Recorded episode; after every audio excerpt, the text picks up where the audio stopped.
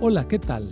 Soy el pastor Misael Castañeda y te invito a escuchar la devoción matinal Pablo, reavivado por una pasión, una serie de reflexiones basadas en el libro de los Hechos y las cartas Paulinas para nuestra vida hoy, escritas por el pastor Bruno Razo.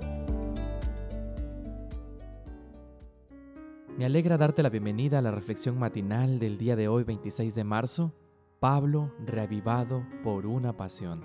Qué bendiciones poder encontrarnos a través de este medio, a través de esta plataforma, donde podemos compartir, donde podemos meditar un momento en la palabra de nuestro Dios. El texto para el día de hoy lo encontramos en Romanos capítulo 15, versículo 2. Cada uno de nosotros agrade a su prójimo en lo que es bueno, para edificación. El título, Agradar para edificar. En Romanos 15, Pablo sigue con orientaciones prácticas. El apóstol motiva a los experimentados en la fe que apoyen a los principiantes y débiles, porque la vida cristiana no es una búsqueda de la satisfacción propia. Es necesario pensar en el otro, aconsejar, orientar por precepto y por ejemplo a vivir en obediencia a Dios. Pablo se muestra como un hombre que planifica, pero que somete sus planes a la voluntad divina. La planificación es humana, pero la realización viene del Señor. La voluntad de Dios se manifiesta claramente en la Escritura. Por eso cuando más leemos, más comprendemos y mejor conocemos la voluntad de Dios para nosotros.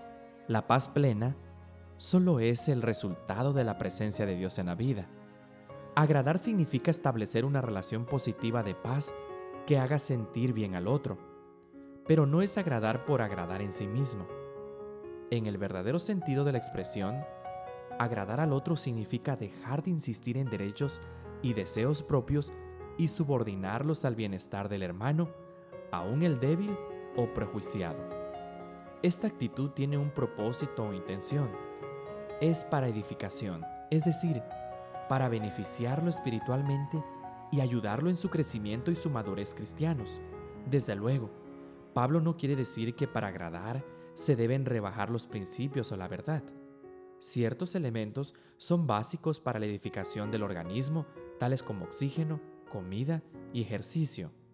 En el sentido espiritual, la oración es tan imprescindible como el oxígeno, porque la oración es el aliento del alma, es el secreto del poder espiritual. Elena de White, Mensaje para los jóvenes, página 176. Además, todos los días necesitamos alimentarnos de manera adecuada. De una dieta equilibrada, obtenemos los nutrientes que mantienen una vida saludable. De igual manera, es indispensable un buen alimento espiritual diario. El estudio de la Biblia y de la escuela sabática. La lectura de la devoción matutina y los libros del espíritu de profecía constituyen el alimento diario imprescindible. Si no ejercitamos el cuerpo, nos atrofiamos de igual manera, si no hacemos ejercicio misionero, perderemos el vigor espiritual. Necesitamos madurar y crecer, salir del egoísmo del niño que quiere todo para sí y vivir en fidelidad, en servicio a Dios y al prójimo. Ora siempre, estudia la palabra diariamente y practica el ejercicio misionero que salva a otros y que nos salva a nosotros mismos. Esta fue la reflexión del día de hoy.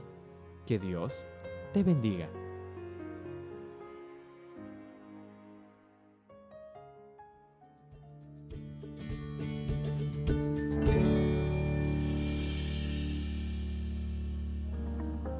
Esta fue una producción de la Iglesia Universitaria de Montemorelos en México. Te saluda el pastor Francisco Soto. Hasta la próxima.